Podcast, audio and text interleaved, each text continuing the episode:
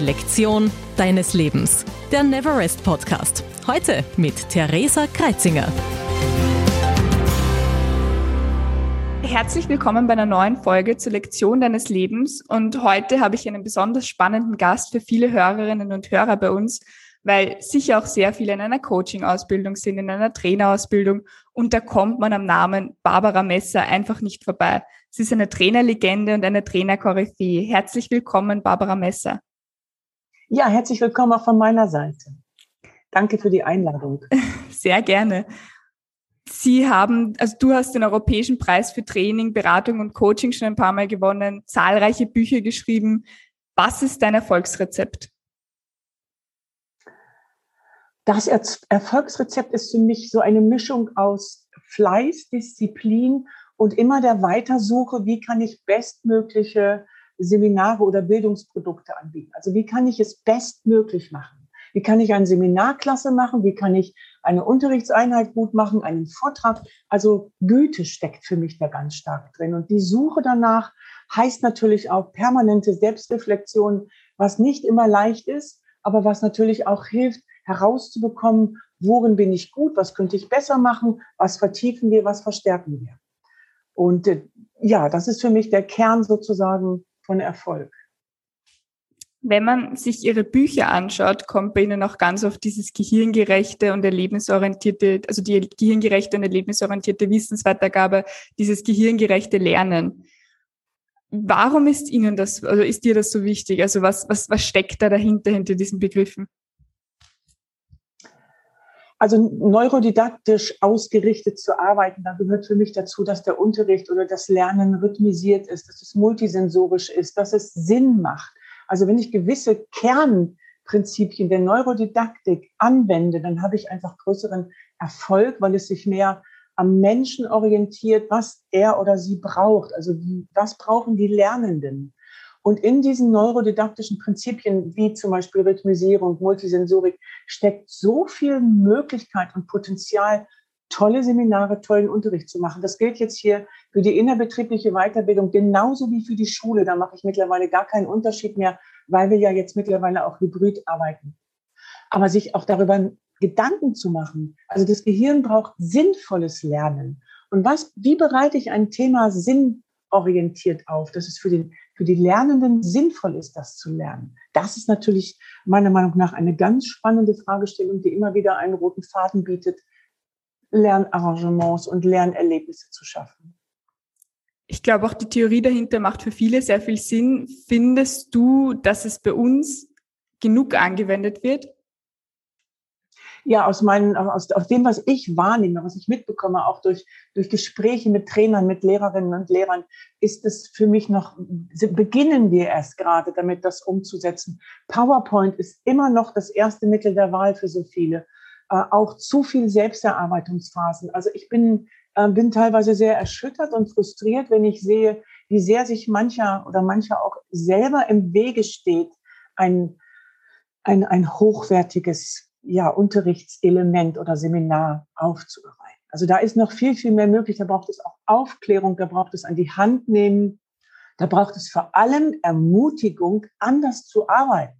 Also man verlässt ja als Lehrende das, die eigene Komfortzone und ist damit ein Beispiel. Und es, die, die Veränderung muss weiter sein als das bisherige. Du bezeichnest dich auch selber als Horizonautin was steckt da dahinter? Was steckt hinter diesem Begriff oder, oder warum bezeichnest du dich selbst als Horizonautin? Da gibt es eine kleine Vorgeschichte, aber natürlich bin ich sehr geprägt auch von zum Beispiel Udo Lindenberg mit dem Lied Hinter dem Horizont geht's weiter. Dieses Bild, ähm, was, wo ist der Horizont, wie geht's weiter? Auch meine ersten Eindrücke am Meer als Kind, da hatte ich das Gefühl, da kommt noch so viel Großes, so viel Unendliches. Und es gibt einen Freund, der leider nicht mehr lebt, der hatte zu mir gesagt, du bist meine kleine Kosmonautin, weil ich immer so von einem Event, von einer Sache zur nächsten gehüpft bin und mit meinem Auto oder Wohnmobil. Und daraus wurde dann die Horizonautin. Und die, die Mission ist, die Passion, den Horizont zu erweitern, immer wieder meinen, um damit Möglichkeiten zu schaffen, auch für andere, was sie von mir lernen und natürlich Menschen zu begleiten, dass sie ihren eigenen Horizont erweitern Und das wird meiner Meinung nach täglich relevanter. Das ist ein sehr schöner Hintergedanke, der da in diesem Begriff steckt. Du hast gemeint, du bist immer wieder auch mit dem Auto irgendwo hin und privat warst du ja zum Beispiel auch acht Monate mit dem Fahrrad in Neuseeland unterwegs oder hast äh, in drei Wochen die Alpen überquert. Warum hast du das gemacht? Also warum war dir, warum war dir das ein Anliegen? Also die Reise in Neuseeland, die liegt schon sehr, sehr lange zurück. Das ist aber einfach der Wunsch gewesen, diese Welt kennenzulernen, auch mal länger unterwegs zu sein. Die Alpenwanderung habe ich gemacht im Jahre 2016, weil ich auch erfahren wollte, ob ich das schaffe, ob ich das kann, wie mir das gelingt, wie mir das auch vor allen Dingen alleine gelingt. Und ich liebe es einfach, Herausforderungen ja, zu entdecken, sie anzunehmen und sie zu bewältigen und daraus zu lernen. Und solches, solche Zeiten sind für mich auch Auszeiten. Es sind ja intensive Zeiten in der Natur. Ich fahre auch gern Fahrrad, ich schwimme viel, ich paddel gerne. Dann kommen sozusagen auch Ruhe rein, dann können wir uns selber besser zuhören. Es braucht, also es ist so was Meditatives, eine, eine Ich-Zeit, eine Selbstzeit, die ich darin auch sehr wertvoll finde, ja, um zu reflektieren, was ich eingangs sagte. Wir können erfolgreich sein, wenn wir reflektieren, was machen wir, wie machen wir was und wie können wir bestimmte ja, Verhaltensweisen verändern oder Einstellungen. Und dafür sind für mich diese Zeiten auch extrem wichtig. Ist auch natürlich sehr schön, dass du das dann in einem Buch mit deinen Leserinnen und Lesern oder mit deinen Fans geteilt hast, damit auch die dann sich davon was mitnehmen. Also die, die Idee fand ich wirklich sehr schön. Wir reden die ganze Zeit über Weiterbildung, über Lernen wie wichtig ist die Privatweiterbildung? Also ich, ich traue mich jetzt mal sagen, dass es dir ziemlich wichtig ist, aber, aber warum und in welchen Gebieten und sagst du, ist es in der heutigen Zeit, die halt wirklich sehr rasant ist und sehr schnelllebig, wie wichtig ist da die Weiterbildung für dich?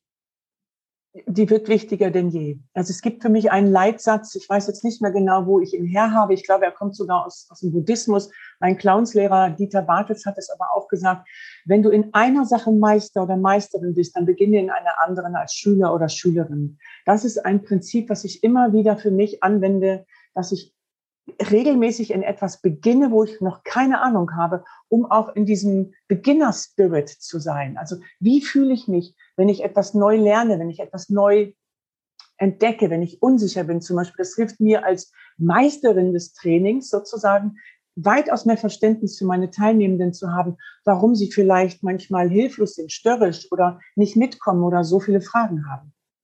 Und das ist das eine. Und das andere, äh, jeder, der meiner Meinung nach weiter bildet, also lehrt, ist für mich ein Vorbild für Lernen, für Lehren und damit auch für Veränderung und Weiterentwicklung und hat per se die Pflicht, nach meinem Verständnis, sich kontinuierlich weiterzubilden, weil wir auch als Vorbild und Modell dienen. Also auch gerade in den letzten anderthalb Jahren oder 14 Monaten sozusagen muss nach meinem Verständnis jeder umgeswitcht sein und hybrides Lernen ermöglichen können. Da war jetzt einfach sehr, sehr viel zu lernen und das wird noch lange nicht aufhören. Und zugleich haben wir Zukunftsfähigkeiten wie zum Beispiel Ambiguitätstoleranz, Kollaborationsfähigkeit, die wir dringender denn je brauchen, weil wir müssen noch besser lernen, unterschiedliche Haltungen und Meinungen und Sichtweisen auszuhalten. Das ist für mich gerade in der aktuellen Situation sehr deutlich, dass es daran fehlt, gute Dialoge zu fühlen, zu führen, zu fühlen. Schöner Versprecher. Ja, das heißt, wir, wir, wir sind verpflichtet, weiterzulernen, vor allen Dingen, weil wir ja noch die Konkurrenz zur künstlichen Intelligenz sind, ist unsere ethische Haltung, ist unsere, unsere Wertewelt ja auch etwas Wichtiges und sich da auch weiterzuentwickeln, geht für mich nicht ohne. Sehr schön. Du hast doch gerade das hybride Lernen angesprochen und ich glaube, fast jeder hat vielleicht da in irgendeiner Art und Weise während Corona oder in den letzten Zeiten ähm, mit Blended Learning, mit Online-Klassen, egal auf, auf der Uni oder im Beruf, äh, hat, da, hat sich damit auseinandersetzen müssen. Was ist da bei deiner Meinung nach besonders zu beachten? Mm, es ist wichtig, natürlich die technischen Tools immer weiter zu kennen, kennenzulernen. Das hört ja auch nicht auf. Kennt man das eine, kommt das andere. Wir haben hier bei uns, wir sind ja auch in wenigen Monaten auf Blended Learning umgestiegen. Es gibt so einen Satz bei uns, der immer wieder auftauchte. Wir können gar nicht so viele neue Fehler machen, wie wir aus den alten lernen. Also es braucht eine unheimlich hohe Fehler Toleranz, weil es gelingt nie perfekt, aber es hat zugleich ungeahnte Möglichkeiten, weil wir viel individueller arbeiten können, weil wir sehr viel agiler arbeiten können. Der eine Lehrgang braucht vielleicht von dem mehr, der andere von dem. Wir können zusätzliche Nuggets bilden, wir können zusätzliche Events schaffen. Also aus meinem Verständnis haben wir eine weitaus größere Flexibilität, die natürlich auch in sich eine Überforderung bietet, weil linear vorzugehen geht einfach nicht mehr. Und ich kann auch nicht von Präsenz automatisch auf Online umswitchen. Ich brauche viel mehr Dynam also Dynamik, Rhythmisierung, Erlebnisse, äh, Peaks nenne ich das. Also es braucht immer wieder kleine Höhepunkte. Und damit ist es eine Vergrößerung meiner Meinung nach der Lernwelt und damit auch sehr viel komplexer und anspruchsvoller. Das heißt aber auch, dass du schätzt, dass dieses Blended Learning nicht nur eine Corona, eine, ein Auftritt, eine, ein Hoch in Corona hatte, sondern dass es auch weiterhin bestehen bleibt und dass da neue Chancen geschaffen werden können. Das kommt jetzt darauf an, denke ich mal, wie man die ganze Gesamtsituation betrachtet. Ich gehe aber davon aus, dass wir auf jeden Fall weitaus mehr Hybrid arbeiten, auch weil die Menschen mobiler leben. Also die Chance des Homeoffice, des Homeschooling, des Home-Lernen bietet ja auch, dass wir uns flexibler, dass wir flexibler leben können. Also ich arbeite ja auch oft im Wohnmobil, wenn ich zum Beispiel unterwegs bin, verbinde das mit auf dem Weg zum Coaching, zu einem Kunden, zum Präsenzcoaching oder so, habe ich noch eine Session, das baue ich ein. Also wir haben nach meinem Verständnis weitaus mehr Möglichkeiten auch. Also es, ähm, es wird beide Seiten, für beide Seiten interessant werden, für die Unternehmen, aber auch für die Arbeitnehmenden, die einfach sagen, hey, ich muss ja gar nicht mehr ständig zur Arbeit gehen. Ich kann ja viel mehr im Homeoffice machen und ich kann auch viel mehr individuell lernen. Und das ist für mich, also Corona war vielleicht jetzt der Anschubs, aber es wird ja auch deutlich, dass dadurch Reisekosten reduziert sind, dass wir schneller, intensiver in Lernsituationen sind oder dass die Bedeutung von Präsenz, von den ausgewählten Präsenzmomenten noch wichtiger wird. Also da bin ich ganz sicher, dass sich das in den nächsten Monaten und Jahren ja noch weiter entwickeln wird und passgenauer werden wird und wir auch noch mehr äh, Formen entwickeln werden. Also das ist ein tolles, letztendlich ein tolles Feld, jetzt noch einmal neu über intensive und gute Lernsequenzen nachzudenken. Ich finde auch, dass es ein sehr spannendes Thema ist. Äh, du hast, wurdest, vor, wurdest 2018 äh, als Certified Speaking Professional ausgezeichnet. Und das ist ja eine Qualitätsauszeichnung, die weltweit anerkannt ist und die von der amerikanischen National Speaker Association vergeben wird. War das etwas, auf das du lange hingearbeitet hast? Schöne Frage, danke erstmal. Ich bin sehr stolz über diesen Titel, tatsächlich, weil er mich mit meinen internationalen Kollegen und Kolleginnen noch mehr verbindet. Und ich stehe für Qualität, deswegen ist mein Unternehmen auch dem ISO zertifiziert und auch die Ausbildung. Ich habe da anderthalb Jahre darauf hingearbeitet. Anderthalb bis eins, weil mir bewusst wurde, ich habe schon so viel zu bieten, was da gebraucht wird. Und deshalb ja, ich denke, so ein ganz konzentriertes Jahr. Die Antragstellung ist sehr umfangreich. Die kann man auch nicht ohne Spitzenteam machen. Aber es hat mich wieder einmal gelehrt, dass der, der, der Weg nach Qualität und die Transparenz von Qualität etwas Wichtiges ist und, und Lohnenswertes. Also immer wieder auch diese, ähm, den, den europäischen Trainingspreis, auch das sind Projekte für mich, die einem selber dienen, das zu reflektieren, was wir tun, was ist das Besondere, also auch so diese Wirksamkeits- Überprüfung, Evaluierung. Das steckt für mich auch im CSP-Titel zum Beispiel drin. Und ich trage ihn mit Stolz. Ich bin ja auch eine der wenigen Frauen im deutschsprachigen Raum und habe auch das Gefühl, dass Rednerinnen dadurch auch noch mal ein Stück weit sichtbarer sind. Das auf jeden Fall. Gratulation nochmal an der Stelle. Sie haben auch beim, also du hast auch beim Buch äh, Abenteuer in der Trainerhölle mitgeschrieben. Und ich glaube, jeder, der mal im Seminarraum gestanden ist, der hatte Patzer, der hatte das ein oder andere schreckliche Erlebnis, wo man hoffentlich dann drüber später lachen kann. Ähm, möchtest du uns vielleicht eines deiner lustigsten oder schlimmsten Erlebnisse aus dem, aus dem Seminarraum erzählen? Also gerne. Ich möchte zwei Erlebnisse erzählen. Eins von ganz früher und eins aus der letzten Zeit. Äh, ich habe ja eine Grundausbildung Suggestopädie gemacht. Das ist ein Konzept, wo es wirklich um sehr ganzheitliches Lernen geht geht, ist verwandt mit dem Superlearning.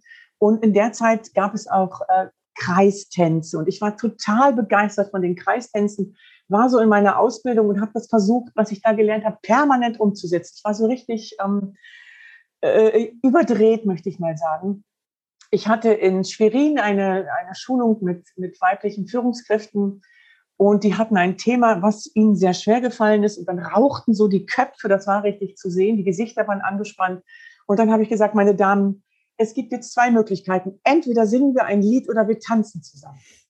Und in diesem Moment habe ich mir einfach nur gewünscht, dass der Boden sich unter mir auftut und mich mitnimmt, weil es war so peinlich, was ich ihnen zugemutet habe.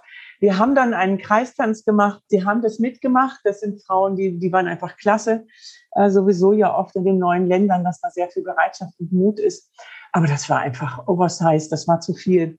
Und die andere Seite war vor ganz kurzem, dass ich hier einen Acht-Stunden-Tag hatte zum Thema Methodenkompetenz, Methoden, wann setze ich sie ein, in welcher Seminarphase, welche eignen sich, Methoden ausprobiert hier im, im online gestützten Raum innerhalb unserer Trainerausbildung und es waren so viel Baustellengeräusche von draußen. Also hier wurde in der Zeit das Dach gedeckt und nebenan war noch der Klempner über Stunden.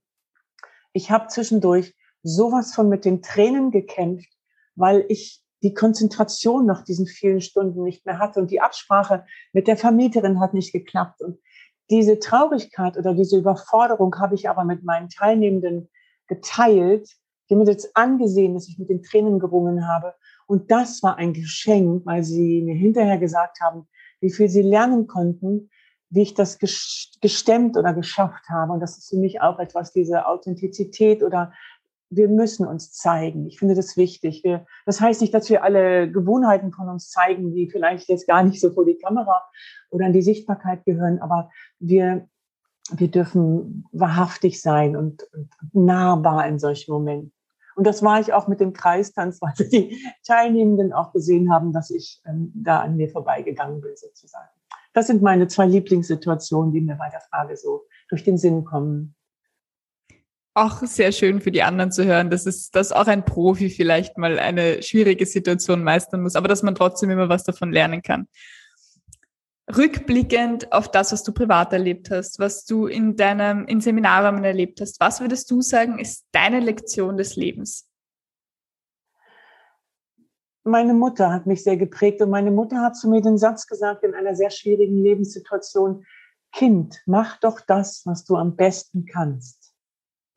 Und dieser Frage nachzugehen, was kann ich wirklich am aller, allerbesten und das möchte ich unterstreichen noch mit der Ergänzung. Und was bringt anderen Mehrwert? Also was kann ich Gutes tun? Was kann ich auch an einem Tag Gutes tun, um sozusagen ähm, eine Balance zu bekommen zwischen dem, was ich nehme vom Leben und was ich gebe. Und ich bin ja aus der Altenpflege. Ich habe 15 Jahre gepflegt vorher.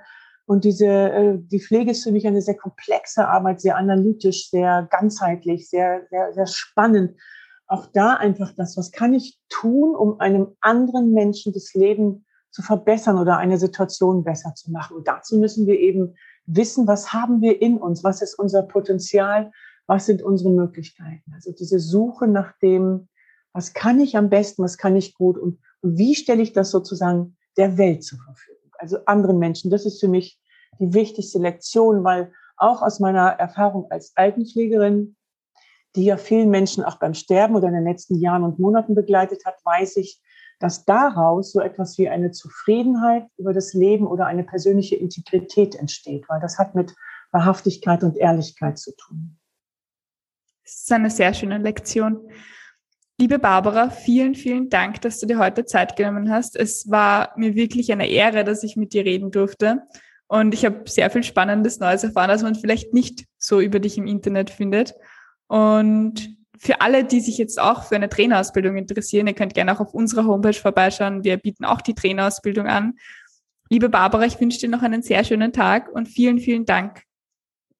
Ich bedanke mich auch. Ich mag, mochte das Gespräch sehr gerne, weil deine Fragen immer wieder zum Nachdenken angeregt haben. Und das ist etwas, das gibt es umsonst, aber das muss man dann auch machen. Das waren schöne Fragen. Ganz vielen Dank für das schöne Gespräch. Das freut mich. Dankeschön.